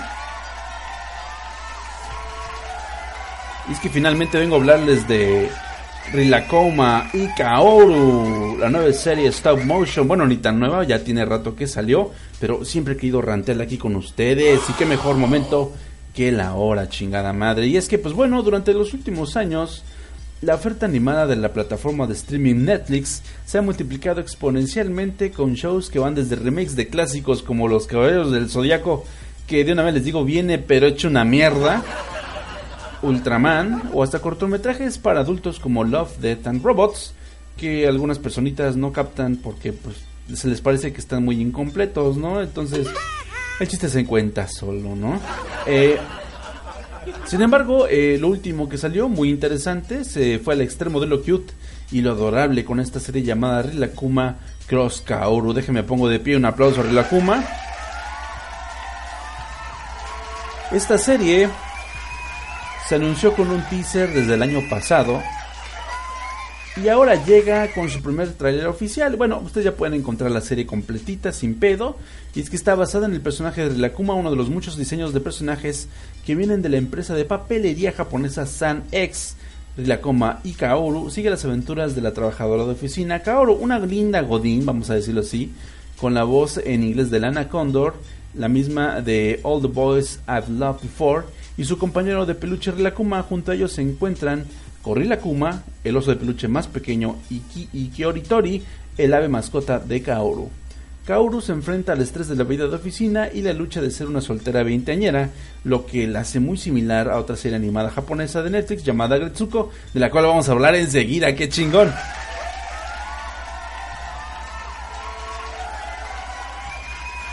Y bueno, es muy curioso, ¿no? Porque a esa edad, en realidad lo que es Rilakuma es una franquicia muy poderosa entre la gente de mayor edad. Eh, bueno, desde los 20, desde los 17, si ustedes quieren, hasta los 30 años, tiene un amplio séquito, sin embargo, por las que más consumen mercancía, obviamente son las mujeres entradas en los 30 años, ¿no? Eh, pues bueno, también eh, dentro de la Kuma viene, dentro de esta serie viene una crítica y también viene una especie de, de aura de sanación, ¿no? Porque está como hecha para hacer una vacuna contra la soledad, para hacer una cura contra el mal humor, si tú eh, te identificas con el personaje de Kaoru y eres una godín que de repente parece que no le sale nada bien en sus días de oficina, esta serie está hecha para que te relajes. No, no lo creería que es algo al tanteo, no creería que es un eh, accidente feliz. De hecho, los japoneses generalmente hacen cosas como estas muy sesudas de vez en cuando. Productos para su población, en realidad, bueno, todo es para su población, pero sobre todo se especifican en ciertas áreas de oportunidad que tiene la población joven del país. Y es que, bueno, eh, enfocándonos un poco en lo que es la cultura del lo kawaii, ¿no? Que ha sido de los productos más importantes de Japón, pues va mucho más allá de lo estético, es eh, nacida como una herramienta de mercadotecnia muy fuerte y este adjetivo, el adjetivo kawaii, pues ha ido absorbiendo acepciones en el paso de los años hasta convertirse en una cultura, ¿no? Como tal, eh, tal como la conocemos ahora, un término que engloba, por supuesto, la concepción de lo adorable, desde la perspectiva infantil nipona, pero que logra construir una eh, idiosincrasia fácilmente identificable bajo ese paraguas a occidente bajo eh, bajo ese paraguas llegó a occidente como pues, la famosa Hello Kitty fue uno de los grandes productos por ahí justamente um, de Tao Style Meros se habla mucho de lo que fue este impacto de la cultura de lo kawaii en occidente pero en las islas eh, muchas otras compañías se sumaban a la moda de lo bonito, dando vida a una colección casi infinita de peluches y figuras antropomorfas que pues destilaban un chingo de ternura, ¿no? En el 2003, una trabajadora de la firma de mercadising Sanex llegaría a la idea que revolucionaría el mercado con la fauna cute. Los empleados tenían la obligación de crear un personaje nuevo cada mes y eso es precisamente lo que hizo Aki Kondo, tras ver decenas de programas sobre perros, esta empleada deseaba tener su propia mascota, pero la falta de tiempo y el estrés del día a día se lo impedían. Así nació Rilakuma y Tare Panda, dos animales de aspecto súper kawaioso que marcarían un antes y un después en el país. El oso llegaría con el paso de los años a convertirse en el quinto personaje más popular de todo Japón y pues bueno, ustedes pueden ver también unas botargas fenomenales de Rilakuma eh, por ahí por eh, Akihabara, ¿no? Y bueno, aquí viene todo este desmadre, pues justamente esta, esta eh, es el trasfondo detrás de Rilakuma, detrás de la serie de Rilakuma y Kaoru, que pues es una adaptación animada, poco tiene que ver con los libros eh, o algún otro producto alterno de Rilakuma, de hecho lo animado en este estilo fue por ahí una serie de trailers muy chistosos eh, en los cuales se veía a Rilakuma echando la hueva en pequeños cortos muy extraños y se hablaba de que iba a ser la gran película de Rilakuma que pues era una especie de sátira porque pues la idea era que fuera un oso relajado entonces de qué iba a traer de qué iba a tratar su película sino de ver un oso estando relajado todo el tiempo. No es mame búsquense esos esos chunks esos pequeños cortitos justamente hay un compilado de todos juntos que se llama Rilakuma The Movie. Chequenlos, están bien mamones, ¿no? Y curiosamente este gran producto de, de la franquicia, pues viene a ser una de las joyas de stop motion, eh, de un arte de que está en peligro de extinción. Eh, que tiene un acabado fantástico. De hecho, pueden ver también lo que es el behind the scenes, lo pueden encontrar ya en YouTube. Y es fantástico el trabajo que hacen, eh, el trabajo, el detalle que tienen los modelitos. Está de poquísima madre. Y pues bueno justamente esta mezcla de formas y de texturas son lo que provoca esta animación stop motion que ofrece de un aspecto muy inocente algunas metáforas y representaciones del día a día de un godín muy joven. Eh, y a pesar de su sabor tan cursi esconde historias dramáticas y tristes que pues eh, de las historias más dramáticas y tristes que han generado los últimos años la cultura japonesa. Su formato episódico de 10 minutos de duración con historias autoconclusivas podía invitar a pensar que el objetivo de la producción no pasaría del mero entretenimiento visual, pero lo cierto es que a lo largo de su primera temporada la adaptación consigue hilar un relato con tensión propia y con un desarrollo de personajes más que interesante, no desde el punto de vista de los acompañantes animales que permanecen como siempre recursos cósmicos, eh, cómicos, perdón, sino desde el mundo interior de Kaoru. Nos topamos con el paradigma de la juventud en el Japón, y es que Kaoru es una joven formada, competente, atrapada en un trabajo mal remunerado y monótono, los ritmos laborales y el gambaru, eh, la cultura del esfuerzo sobre el esfuerzo nipón, pues ha ido recluyendo a los jóvenes eh, dentro de este mundo laboral y los ha hecho sentirse estancados y atrapados en una sociedad que pues tristemente pues, no da una mierda por ellos y se sienten identificados. Sí, algo así muy pasa, algo parecido con otro tenor pasa en México en realidad. Incluso se ha quedado sin amigas, su familia no deja de presionarla y sus, y sus objetivos en la vida se resumen en llegar a final de mes sin morir de hambre. Eh, ¿Se sienten identificados ahorita? ¿No? Bueno, de un segundo. Eh, la soledad es un tema recurrente que recubre toda la historia de estos cortos y que dota a la serie de las herramientas necesarias para alcanzar la moraleja, una moraleja máxima. Y es que sí, la Kuma Kaoru pues no es una disertación filosófica sobre las relaciones humanas, para eso tenemos Evangelion, claro, déjenme pongo de pie Evangelion Forever, putos. Sino que la Kuma y Kaoru son una simple inyección de espíritu a la que es fácil adherirse, espíritu humano. El esquema que sigue para alcanzar este positivismo knife es sencillo. Los episodios se organizan en aventuras de corto recorrido que siempre tienen como eje central algún complejo de Kaoru, ¿no? La indecisión, la inseguridad, la falta de habilidades interpersonales.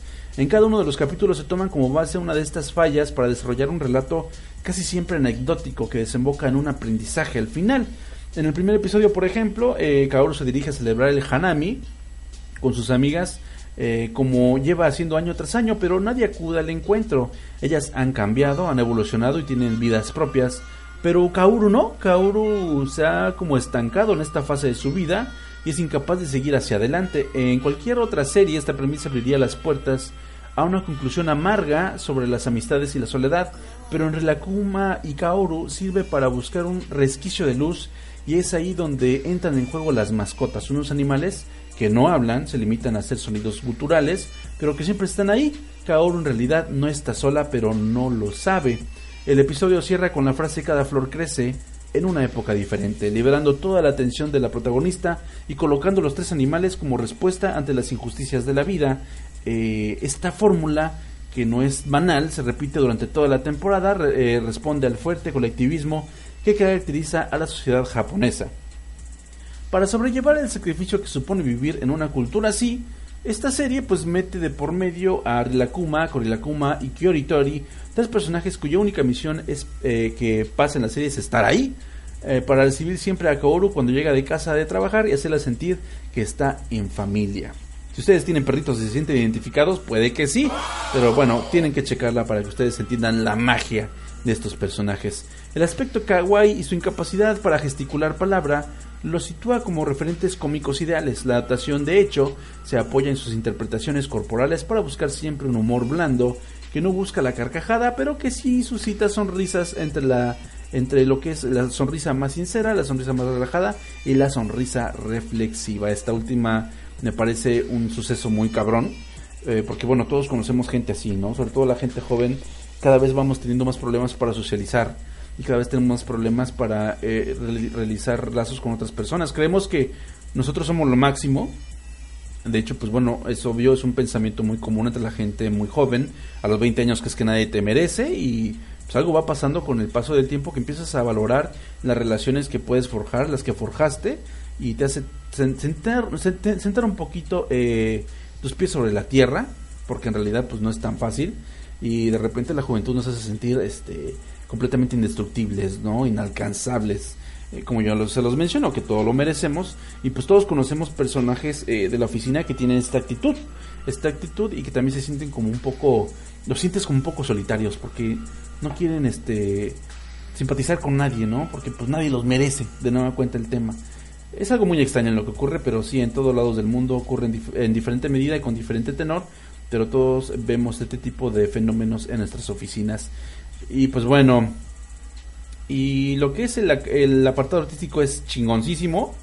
Es un stop motion con un encanto muy único que dota a toda la producción de una personalidad bárbara. La verdad no, no esperaba que tuvieran un nivel de desarrollo tan chingón.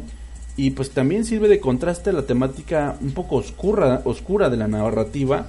Porque pues estamos hablando de la soledad, un tema que ha sido eh, el eje de muchas depresiones eh, crónicas eh, de las cuales hemos conocido gente de la farándula que ha caído de maneras este, dramáticas y pues no, no está de más de repente como que darle este contraste justamente al, al tema y proponer algo como lo hace esta pequeña serie. De ahí que el paso de las estaciones eh, también que se ve en la serie sea importante eh, porque todos eh, se habla de lo que es el cambio, de lo difícil que es cambiar, adaptarse a los cambios y de los beneficios que traen estos cambios, ¿no? Si los logramos sortear. La Como y Kaoru es en definitiva una sorpresa muy agradable. No mucha gente la aguanta, de hecho pues mi esposa dice que no pasa ni madres, pero a mí me encanta porque justamente puedes le- leer los eh, los pequeños pasajes, identificar personajes de tu vida diaria y incluso enarbolar, enaltecer un poco más lo que es la enseñanza al final de cada episodio. Cada episodio, aunque parezca que no va conectado, al final tienen eh, algo en común y es pues bueno justamente este mensaje de sobrevivir a la soledad, de lo complicado que es tejer nuevas relaciones y de los este, soportes emocionales que necesitamos que vienen justamente personificados por estos peluches cómicos y cósmicos. Me gusta más la palabra cósmicos, son estos pinches peluches cósmicos. Entonces está muy chingón ese desmadre, de repente incluso van a ver como reflejada mucho esta empatía de los personajes, como a lo mejor muchos de ustedes en sus mascotas. Eh, ahorita que está muy fuerte la cultura de la mascota, que es algo bastante, incluso de presumir, es un trending topic también en redes sociales, van a encontrar también un parecido muy interesante en su relación con sus pequeños mascotillos del hogar, eh, lo que pudiera ser incluso tras, tra- traspolar eh, para ustedes estas metáforas y estas situaciones que se ven en Rilakuma y Kaoru. La verdad se recomiendo un chingo, se recomiendo un chingamadral, entonces no se la pueden perder. Con Rilakuma y Kaoru, eh, perdón, Rilakuma y Kaoru ya está disponible en Netflix, reviéntesela, es puro amor para sanar el alma banda. Y pues bueno, vámonos a rola, claro que sí.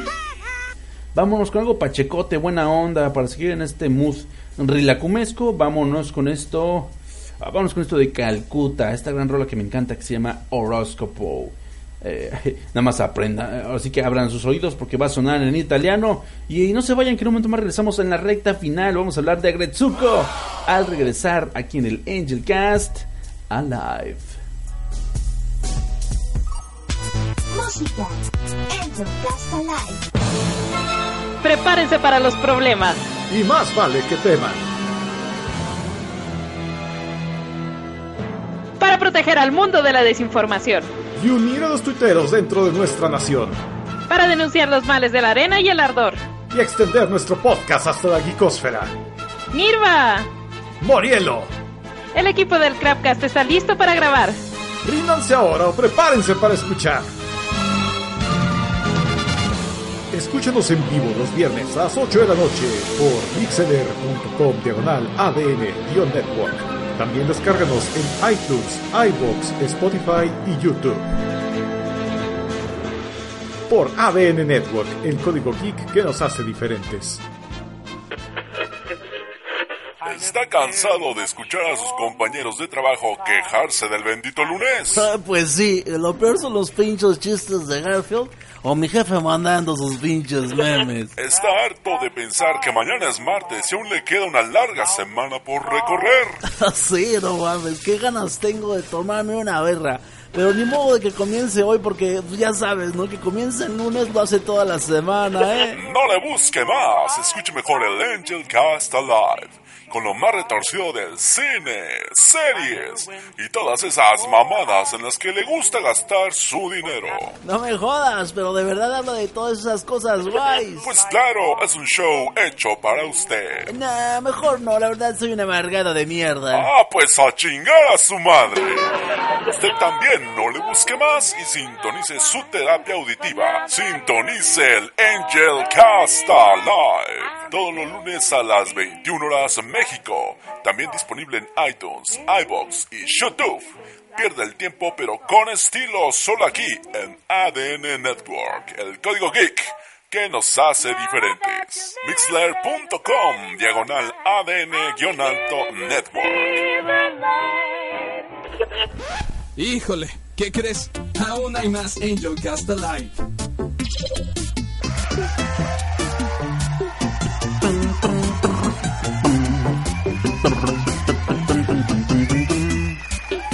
Huevos, no bros, ¿cómo no?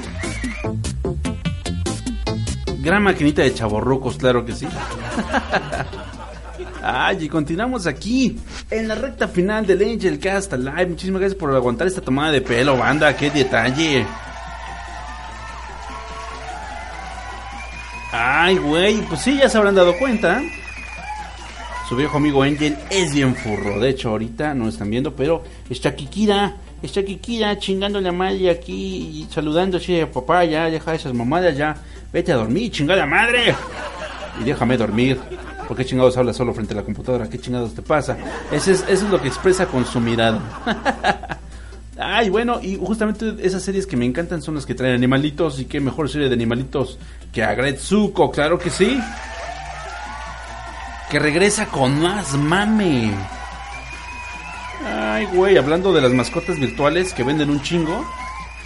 Agretsuko también es un gran fenómeno para analizar, banda. Un gran, gran fenómeno. Eh, tienen que verla. ¿No saben qué es Agretsuko? No mamen, tienen que. Vamos a dar cinco puntos para que sepan qué pedo con Agretsuko. Número uno, Retsuko es como tú y como yo, así fácil, pelada, sin pedo. Retsuko es la protagonista de esta gran serie, es una joven panda roja de 25 años que trabaja en el departamento de contabilidad de una gran empresa allá en Tokio.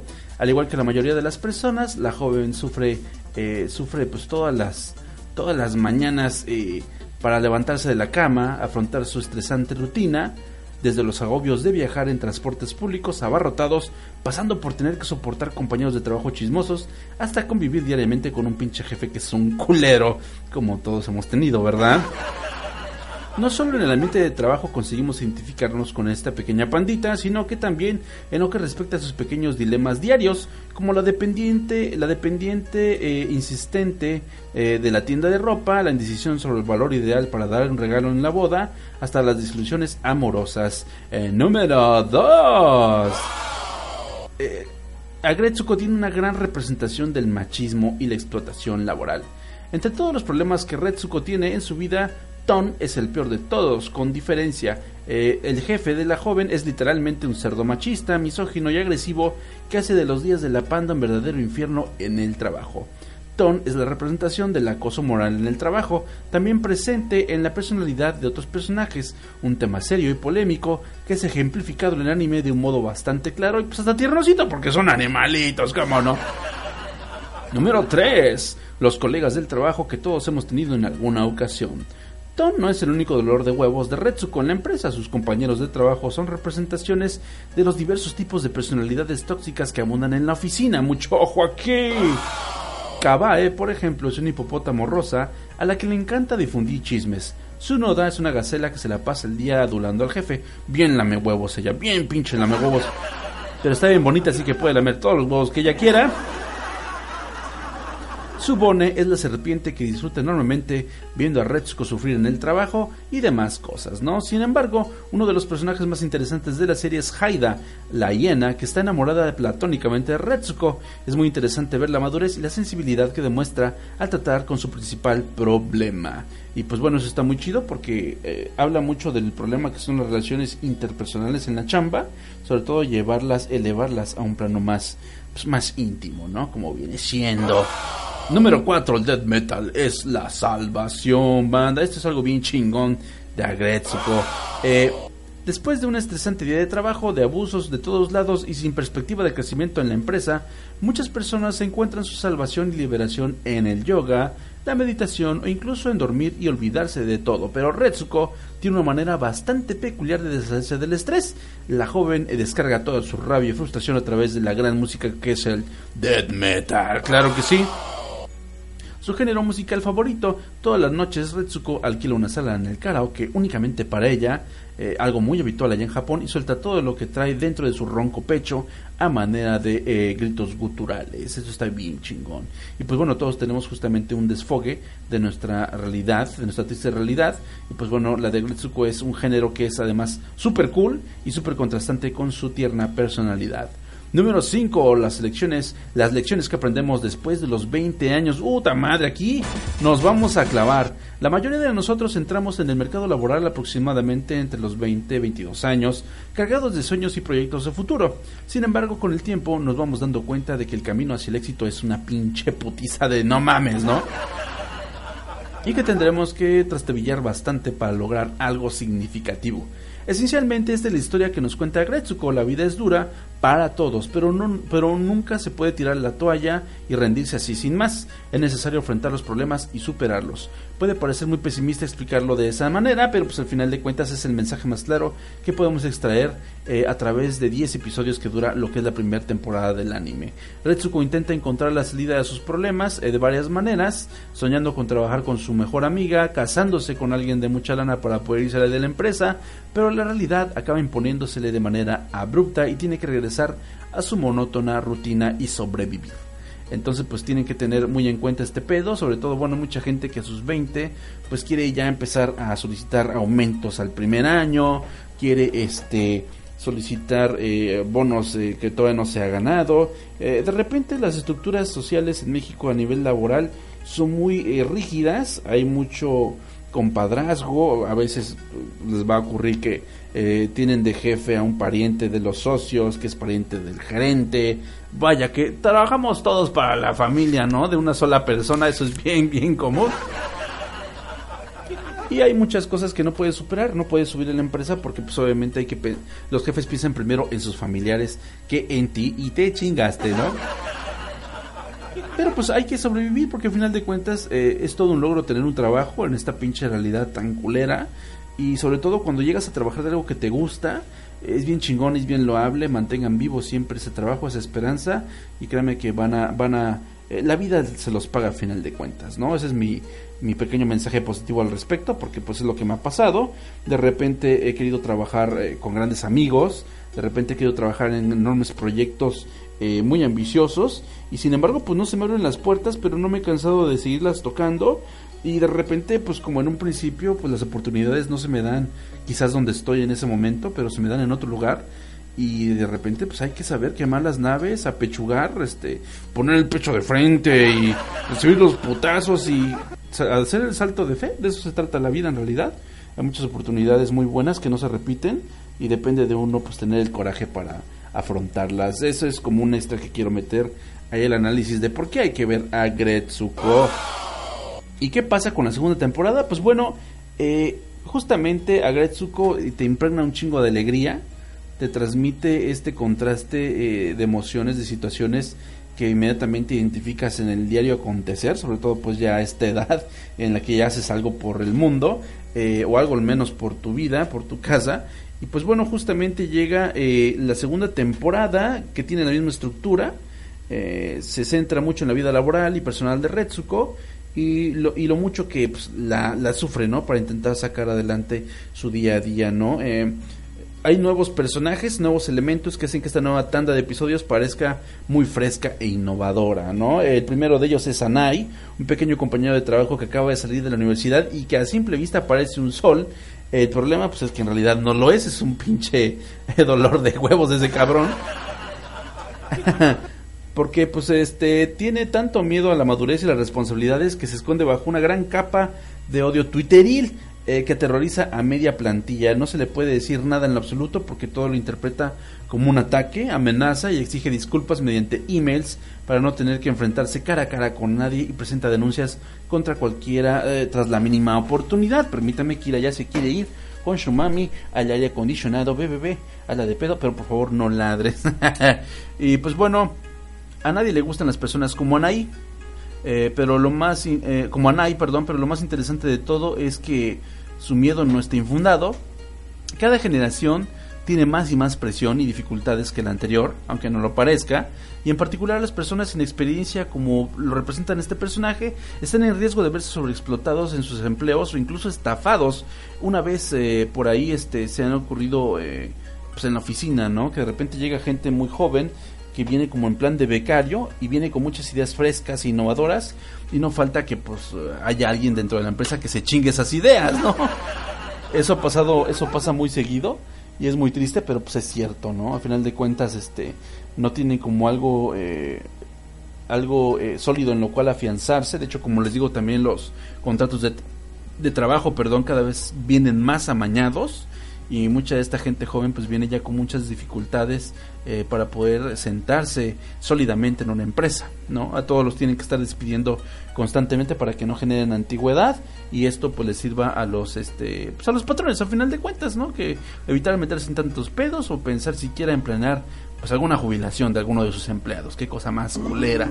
Em, esta temporada también entra en juego la madre de Retsuko, un arquetipo con patas de la clásica madre pesada que siempre te ve como una niña pequeña y que no sabe tomar buenas decisiones y que por supuesto es mejor que las tome ella en tu lugar. La principal preocupación de la madre de Retsuko es que, pues madre, su hija ya tiene 25 y no está ni comprometida ni casada. ¿Le suena por ahí ese pedo? Yo sé que sí. Recordemos que estamos, eh, que estamos hablando de una serie que se ubica en Japón y ahí las mujeres a partir de los 30 ya son consideradas demasiado viejas para resultar atractivas. Pero créeme que en mi particular punto de opinión a los 30 están bien, bien buenas. Eh, a su edad, Retsuko se siente atrapada en una cuenta atrás para casarse y formar una familia antes de que pues, se le riegue el arroz, como dicen en la serie, y se ve sugestionada para aceptar citas a ciegas y hasta la posibilidad de un matrimonio arreglado.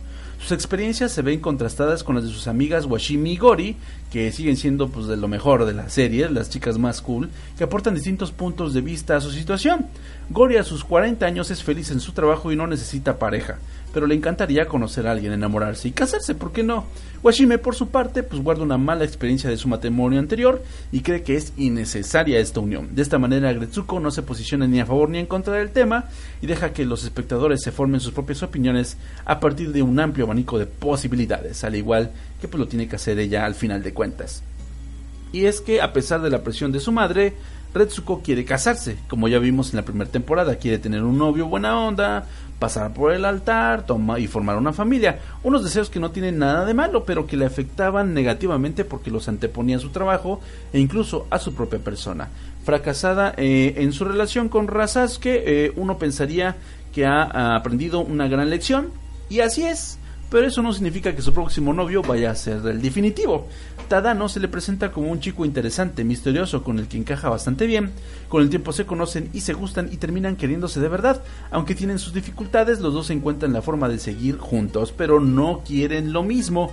A Tadano no le atrae nada el matrimonio y tiene clarísimo que no quiere tener hijos. Eso a Retsuko le rompe su madre y pues bueno, ¿qué creen que va a pasar? Pues lo que tiene que pasar, ¿no? Esto también, pues este es muy este claro que trae cosas que son muy cotidianas, banda. De repente, uno cuando tiene 20 años se cree único y detergente. Pero lo que vemos con Retsuko es justamente que muchos de nuestros problemas que creemos son tan comunes, que son únicos, perdón, en realidad son sumamente comunes, ¿no? Mucha gente los tiene, mucha gente pasa por este pedo de que los parientes ya quieren que se case, ya quieren que tenga hijos, eh, mucha gente ya quiere que, que deje de trabajar, que consiga, que consiga una relación con alguien de más dinero y mejor posición.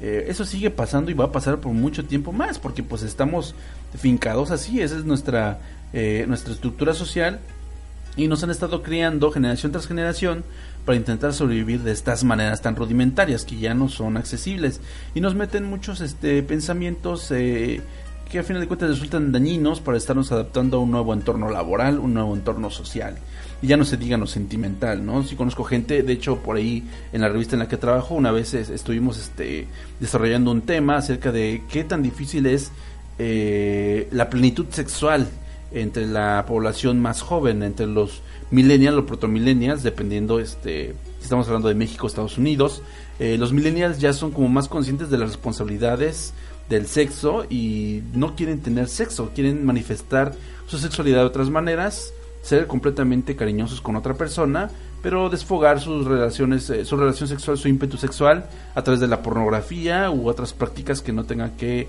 eh, in- involucrar la actividad física directa. Qué complicado, ¿verdad? Pero pues bueno, obviamente por todo este tipo de nuevas estructuras que van surgiendo, también debe haber nuevas formas de satisfacer nuestros más bajos instintos, porque pues es como también muy muy cerrado creer que es la única manera, no únicamente cogiendo, este y, y sobre todo con quien se preste, pues no, está muy cabrón. Entonces, este ocurre un fenómeno social muy interesante, ¿no? Del cual nos, nos habla un poquito a Gretsuko en lo que es esta segunda temporada, pero lo pueden ir vislu- vislumbrando con este comentario que les acabo de hacer. Y pues bueno, así está el asunto. La verdad se les recomiendo también un chingo, banda. Es una pinche chulada esta serie. A lo que es la Kuma, pues le doy obviamente 5 garritas furras de 5. Y a Gretsuko le doy también 5 de 5. No se las vayan a perder. Son unas pinches recomendaciones súper chingonas, banda. Ahí están en Netflix, al alcance de un clic. Y pues bueno, hoy por hoy los declaro sobrevivientes hasta nueva edición del Angel Cast Live, banda. Muchísimas gracias por estar aquí. Jay. ¡Lo hemos logrado! Todos juntos, ahora sí lo logramos, chingado. No mames. Es miércoles, pero esta semana ya nos la peló tristemente.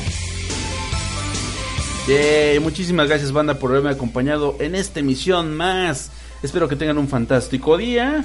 Recuerden que tenemos otra emisión el día viernes. Pónganse chingones. Neta, muchísimas gracias por su apoyo, por estar compartiendo, por estar comentando, retuiteando, pegando en su muro. Se los agradezco un chingo. Suscríbanse, ya lo saben, al canal del Angel Cast en YouTube. Suscríbanse a través, a través de los medios convencionales donde está este podcast, que es iBox, iTunes y Spotify, donde se escucha de poca madre, la verdad que sí. Y pues bueno, ya estaremos por aquí escuchándonos el día viernes. Muchísimas gracias por su atención. Yo fui su amigo Angel, grabando para todos ustedes de algún terruño hermoso e inundado de Wakanda, Quintana Roo, México. Síganme en Twitter como arroba AngelCast. Añádame con el Battle Tag eh, si tienen Overwatch, añádame como AngelCast, hashtag 1124. Denle like a la página oficial en Facebook, es facebook.com, diagonal AngelCast oficial. Y nos escuchamos por aquí muy muy pronto. Ya lo saben, si llegamos a 25 Patreons, va a haber dos emisiones, dos emisiones de mame semanal para sus oídos. Y pues esperemos que crezca la afluencia de gente, que les guste mucho esta oferta. Este es el show real de lo que puede ser el llegar a esa meta. Espero la verdad que me puedan apoyar. Si no, pues ya lo saben, eh, yo siempre los voy a caer, los voy a apreciar un chingo de donde nos veamos. Así nos saludamos. Y pues nada, banda, sonrían, chingado. Porque ya me voy. Nos escuchamos el viernes. Se quedan con esto de Joji, que es Dancing in the Dark. Que estén de lo mejor. Y hasta la próxima.